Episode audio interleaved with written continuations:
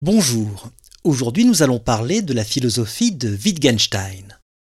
Ludwig Wittgenstein est né à Vienne en 1889 dans l'une des familles les plus riches et les plus cultivées d'Europe. C'était un homme excentrique, dévoré d'angoisse, et qui fut souvent tenté par le suicide. À la mort de son père, il commit une sorte de suicide financier puisqu'il fit don de toute sa fortune si bien qu'à la fin de sa vie, il lui arrivait parfois d'être hébergé par ses étudiants. Au cours de sa vie, Wittgenstein a voulu se faire moine, devenir psychiatre, aller travailler comme ouvrier en Union soviétique, et il fut ingénieur, jardinier dans un monastère, instituteur dans des villages de montagne, architecte, entre autres. Il était encore étudiant lorsqu'il découvrit les paysages de la Norvège, et il décida d'y construire de ses propres mains une cabane en bois dans laquelle il vécut pendant plusieurs années, car il trouvait l'endroit propice à la contemplation, au silence et à l'exercice de la pensée. Lorsque la Première Guerre mondiale éclata, Wittgenstein insista pour combattre sur le front et être toujours placé aux postes les plus dangereux. Et pourtant, c'est pendant ces années de guerre qu'il rédigea sur des petits carnets ce qui allait devenir le seul livre qu'il publia de son vivant, le fameux Tractatus Logico Philosophicus. Le Tractatus, publié en 1921, est un texte court d'environ 70 pages dans lequel Wittgenstein prétend avoir résolu tous les problèmes philosophiques. Un livre qui se termine par cette phrase très célèbre Sur ceux dont on ne peut parler, il faut garder le silence. Et c'est à ce livre que nous allons nous intéresser aujourd'hui. Alors, quand Wittgenstein dit qu'il a résolu tous les problèmes, ce n'est pas la déclaration d'un mégalomane.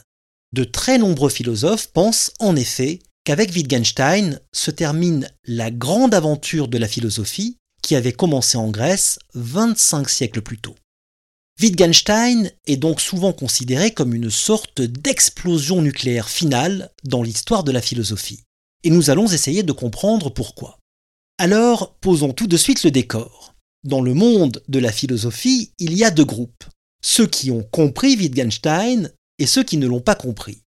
Les uns appartiennent à une sorte d'élite une élite qui est d'ailleurs de moins en moins une élite, puisque le nombre de Wittgensteiniens n'a cessé de se multiplier au cours des dernières décennies. Et puis, il y a ceux qui trouvent que les textes de Wittgenstein sont proprement incompréhensibles, voire qu'ils sont compréhensibles, mais qu'ils n'apportent pas grand-chose d'intéressant. Et parmi ceux-là, il y a tout de même aussi de fortes têtes. Et Wittgenstein aurait donné tort aux deux clans, de son vivant, il y avait déjà pas mal de philosophes qui pensaient l'avoir compris. Mais Wittgenstein n'a jamais cessé de dire qu'en réalité, ceux-là même qui disaient l'avoir compris ne l'avaient pas compris. Donc, on oublie ces deux clans entre les super cerveaux qui comprennent Wittgenstein et les autres. Mais on va partir du principe que la philosophie de Wittgenstein peut être comprise, expliquée et même vulgarisée. Et par honnêteté intellectuelle, on va préciser que cela aurait fait sans doute hurler Wittgenstein, qui redoutait plus que tout que sa pensée soit vulgarisée. Il ne le redoutait pas parce qu'il aurait voulu que sa pensée soit réservée à une poignée d'élus, mais parce qu'il craignait que la moindre tentative d'explication de sa philosophie n'ait pour conséquence de déformer sa pensée. Mais ce que je viens de dire, est-ce recevable? Une philosophie qui ne peut pas être expliquée est-elle une philosophie qui a un sens? Normalement, tout ce qui a un sens peut être expliqué. C'est ça, avoir un sens. Quelque chose qui ne peut pas être expliqué, qui ne peut être compris que par celui qui le dit, c'est ce que nous appelons un non-sens. À partir du moment où une réflexion a un sens, c'est nécessairement qu'elle a un contenu. Un contenu qui peut être communiqué à quelqu'un d'autre. Par exemple, dans le cas présent, c'est parce que je pars du principe que la philosophie de Wittgenstein a un sens, donc un contenu, que je peux décider de vous l'expliquer, de vous livrer ce contenu. Oui, mais comment l'expliquer? Eh bien, comme pour tout contenu, on l'explique avec des mots, avec des phrases, avec le langage. Mais justement, le cœur de la philosophie de Wittgenstein consiste à nous montrer les limites du langage. Attention, je vais répéter la phrase que je viens de dire et je vous demande de bien vous concentrer sur chaque mot. Le cœur de la philosophie de Wittgenstein consiste à nous montrer les limites du langage. Je n'ai pas dit consiste à nous dire les limites du langage. J'ai dit à nous montrer les limites du langage. Et si vous saisissez cette nuance, c'est gagné. Pourquoi? C'est extrêmement simple. On ne peut pas dire les limites du langage à l'aide du langage. C'est impossible. On peut seulement les montrer. Et pourquoi on ne peut pas les dire? Eh bien c'est évident. Pour les dire, il faudrait utiliser le langage. Il faudrait que l'on puisse dire, avec le langage, ceci est dans le langage, ceci est hors du langage, et ceci est la limite entre ce qui est dedans et ce qui est dehors. Et vous voyez bien que c'est absurde. Vous ne pouvez pas dire ceci est en dehors du langage en utilisant le langage. Ça n'a pas de sens. Si vous dites que telle chose est hors du langage, eh bien c'est faux puisque vous venez de la dire.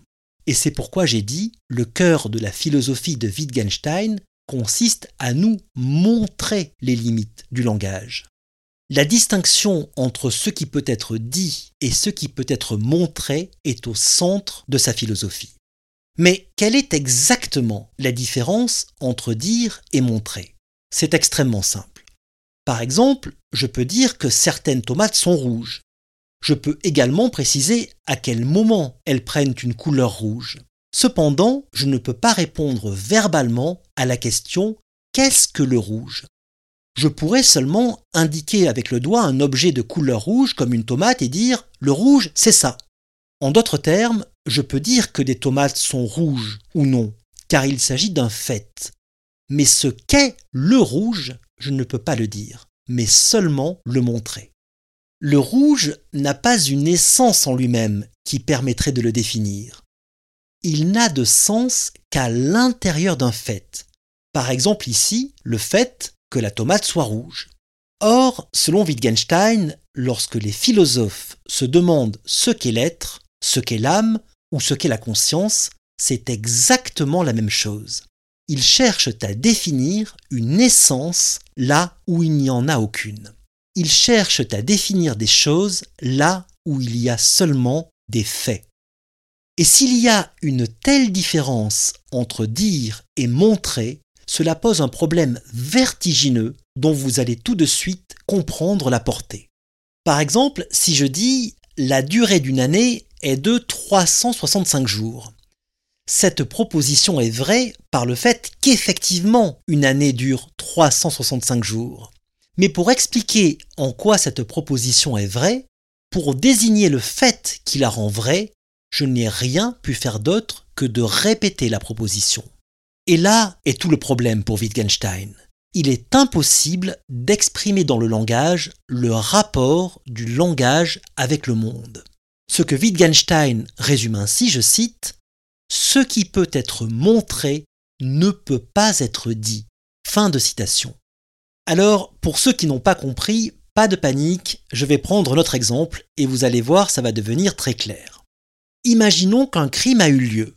Un suspect a été arrêté et on n'a pas de preuves, mais on a des témoins. Et les témoignages concordent. Pourtant, le juge hésite à condamner le suspect. On n'envoie pas quelqu'un en prison à perpétuité à la légère, c'est normal. Ce qui dérange le juge, c'est que les témoignages ne sont que des paroles que des phrases qui disent j'ai vu qu'il s'est passé ça, et puis ça, etc.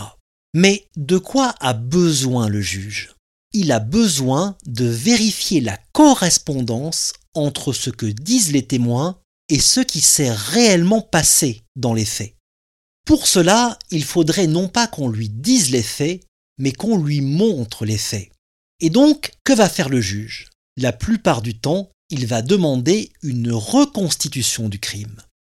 Le but d'une reconstitution, c'est de rejouer la scène du crime sur place pour avoir une image précise de ce qui s'est passé et de vérifier si cette image correspond à ce qui a été dit.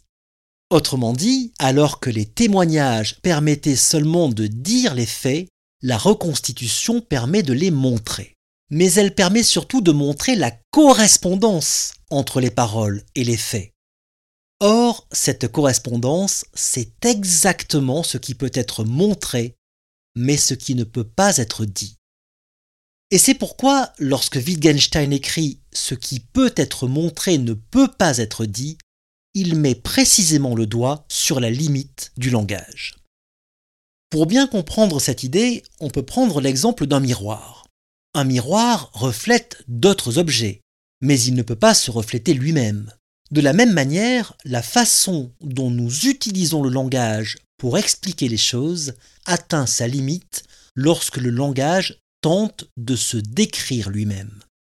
Et Wittgenstein nous dit, ce problème, qui est le lien entre langage et réalité, c'est le problème fondamental de la philosophie. Or, que font les philosophes?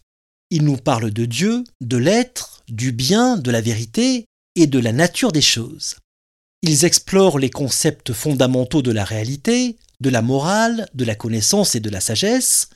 Ils cherchent à comprendre les mystères de l'univers et de la condition humaine, mais tant qu'ils ne peuvent pas résoudre le problème de la correspondance entre le langage et la réalité, toutes ces questions sont en quelque sorte viciées. Elles ont un défaut d'origine. Elles essayent de dire avec le langage des choses qui dépassent les limites du langage. Si vous avez une tasse à café et que vous essayez d'y verser un litre d'eau, fatalement, la plus grande partie de votre litre d'eau va déborder hors de la tasse.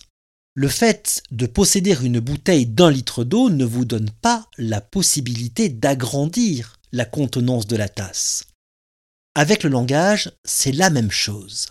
Le litre d'eau, c'est ce dont vous faites l'expérience c'est ce que vous avez envie d'exprimer. Et le langage, c'est la tasse à café. Si vous avez trop à exprimer par rapport à ce que le langage peut contenir, quelle que soit la façon dont vous vous y prendrez, vous ne pourrez pas augmenter la capacité du langage, comme vous ne pouvez pas agrandir la tasse à café. Ainsi, si l'on trace une séparation entre ce qui peut être dit et ce qui ne peut pas l'être, on constate que la plupart des grands problèmes de la philosophie se situent du côté de ce qui ne peut pas être dit. Attention, cela ne veut pas dire que ces problèmes ne sont pas importants, mais cela veut dire que ces problèmes ne peuvent pas être formulés correctement, et donc, à plus forte raison, que l'on ne peut pas les résoudre. Il faut donc remettre ces problèmes informulables à leur place. Leur place n'est pas dans la philosophie, mais dans l'expérience. Il faut donc essayer de comprendre ces problèmes autrement qu'en les formulant et qu'en les discutant. Il faut essayer de les vivre. Et cela peut aussi bien être une expérience éthique, une expérience esthétique ou une expérience mystique.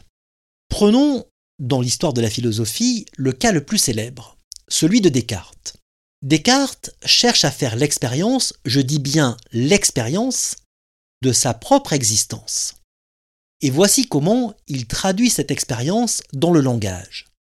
Je doute de tout, cependant je ne peux pas douter que je doute, donc je pense, donc je suis.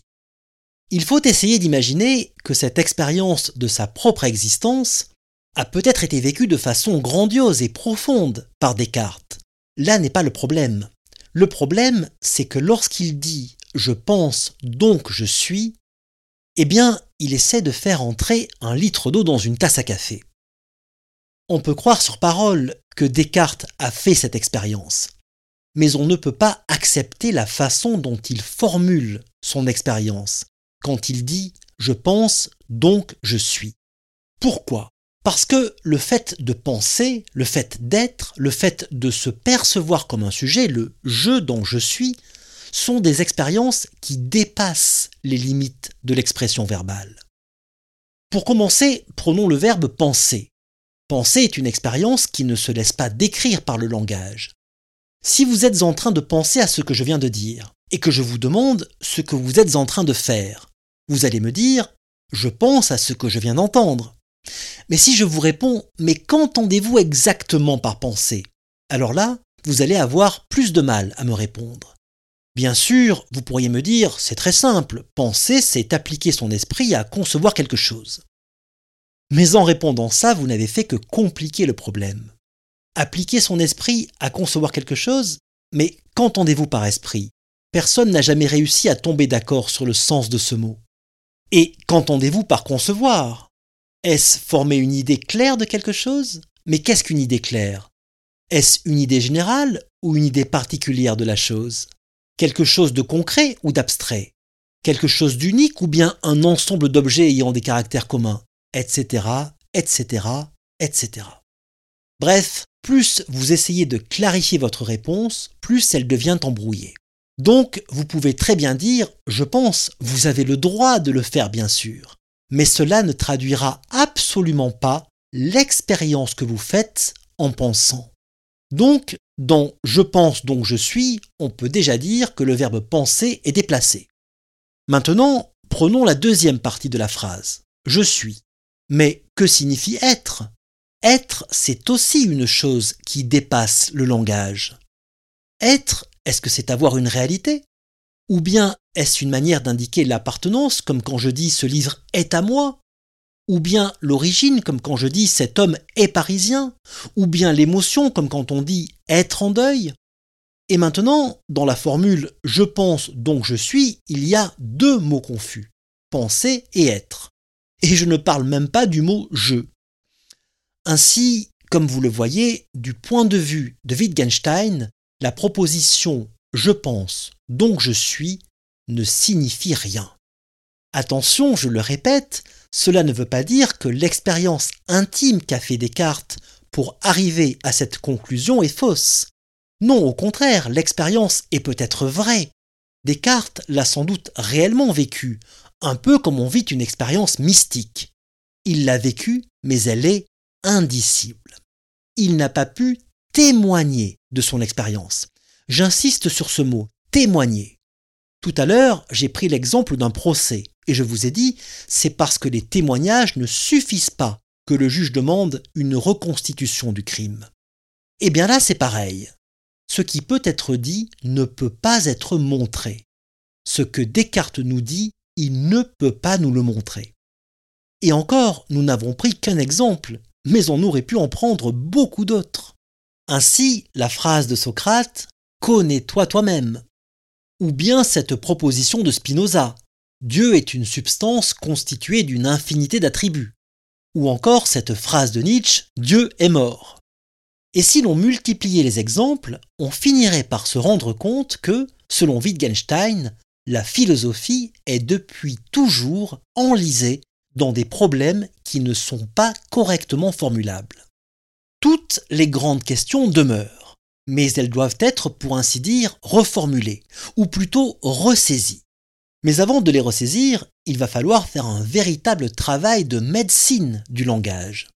C'est cette médecine qui va permettre de guérir la philosophie de son verbiage immémorial sur l'essence des choses.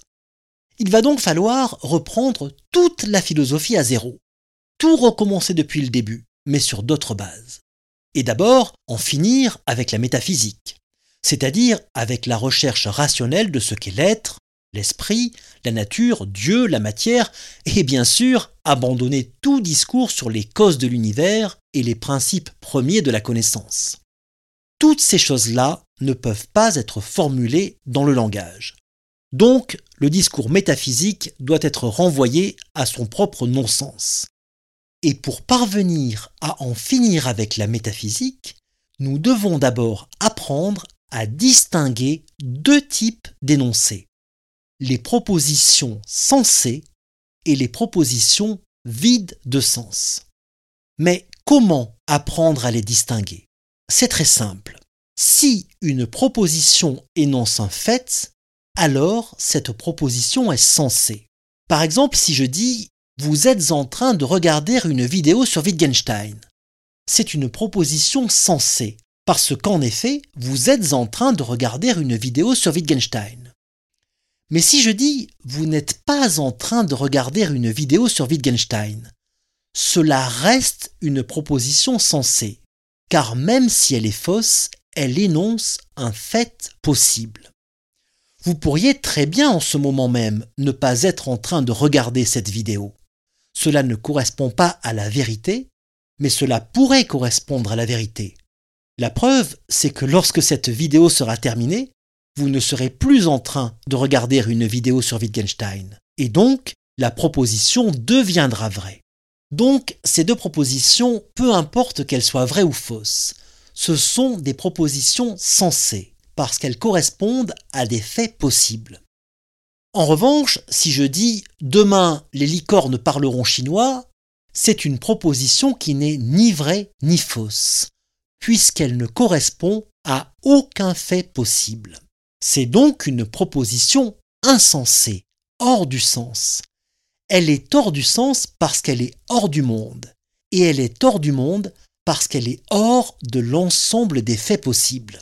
Et pour Wittgenstein, le monde, c'est l'ensemble des faits. Nous allons y revenir. Le problème, c'est donc que nous avons tendance à confondre les propositions fausses avec les propositions qui sont hors du sens. C'est ça le piège dans lequel sont tombés, selon Wittgenstein, tous les philosophes. Lorsque, par exemple, Platon dit le monde intelligible se situe au-delà des apparences sensibles, la question n'est pas de discuter pendant des siècles comme on l'a fait pour savoir si ce que dit Platon est vrai ou faux. La question, c'est de savoir si ce qu'il dit correspond à un fait possible ou bien se situe hors du sens. Il est inutile de savoir si une pensée est vraie ou fausse à partir du moment où elle se situe hors du sens, c'est-à-dire hors des faits, c'est-à-dire hors du monde. Alors, il faut s'arrêter un instant sur cette idée. Le monde est l'ensemble des faits. Je vous lis le début du Tractatus de Wittgenstein. Le monde est tout ce qui a lieu. Le monde est la totalité des faits, non des choses. Fin de citation. Qu'est-ce que cela signifie? Cela signifie que la réalité, toute la réalité, est un vaste complexe composé de faits simples, de faits atomiques, comme dit Wittgenstein. Et comme le but du langage est de représenter le monde, de comprendre et d'exprimer la complexité du monde, le langage doit se borner à seulement énoncer des faits possibles. Tout ce qui ne correspond pas à un fait possible outrepasse les limites du langage. Par exemple, si je dis la musique de Mozart est belle, cela ne correspond pas à un fait, mais à un jugement de valeur esthétique. Ou bien si je dis tout individu a droit à la liberté d'expression, cela ne correspond pas à un fait, mais à un objectif politique. Ou encore si je dis commettre un vol, c'est mal, cela ne correspond toujours pas à un fait, mais à un jugement de valeur morale. Le beau, le bon, le juste ou le mal, ce sont des choses tandis que la musique de Mozart ou bien le vol, ce sont des faits. Et si je mélange dans une proposition les faits et les choses, alors cette proposition perd son lien avec le monde, puisque nous avons dit que le monde n'était pas l'ensemble des choses, mais l'ensemble des faits. Autrement dit, les propositions de ce type ne correspondent pas à la forme réelle du monde elles détruisent l'équivalence entre le monde et le langage. Et pour Wittgenstein, la forme du langage, pour avoir un sens, doit toujours correspondre à la forme du monde, sans quoi elle ne peut pas refléter quoi que ce soit du monde. Un énoncé n'a donc de sens que s'il correspond à une réalité. Le langage ne peut exprimer que des faits, pas des valeurs. Pour le dire simplement, ce qui est concevable, ce qui est énonçable et ce qui est logique sont une seule et même chose. Et c'est pourquoi Wittgenstein termine son Tractatus par cet aphorisme Sur ceux dont on ne peut parler, il faut garder le silence. Cette phrase a souvent été très mal comprise. On a pensé qu'il s'agissait d'une forme de dictature de la logique sur le langage. Or, pour Wittgenstein, il ne s'agit absolument pas de combattre un usage littéraire, métaphorique ou poétique du langage. Ce que Wittgenstein refuse, c'est l'usage de formulations littéraires ou poétiques uniquement dans le champ de la philosophie. On a aussi pensé que ce sur quoi on ne pouvait pas parler, ce sur quoi il fallait garder le silence, c'était ce qui n'avait pas d'importance. Mais ce que dit Wittgenstein, c'est tout le contraire. Les choses dont on ne peut pas parler philosophiquement, ce sont en réalité les choses les plus importantes, les expériences éthiques, esthétiques ou mystiques. Mais alors, quel est le but de la philosophie? N'est-ce plus de dire le monde, mais est-ce seulement de décrire les limites du langage? Est-ce que cela ne dévalorise pas brutalement la vocation de la philosophie? On va essayer de répondre à cette question à l'aide d'une anecdote. En 1946, un débat a eu lieu à Cambridge entre Wittgenstein et le philosophe Karl Popper. Tandis que Wittgenstein soutenait qu'il n'y avait pas de véritable problème philosophique, mais seulement des énigmes linguistiques, Popper lui a répondu en énumérant une série de véritables problèmes philosophiques, comme par exemple accédons-nous à la connaissance par le biais de nos sens Wittgenstein lui répondit que ces questions ne relevaient pas de la philosophie mais seulement de la logique.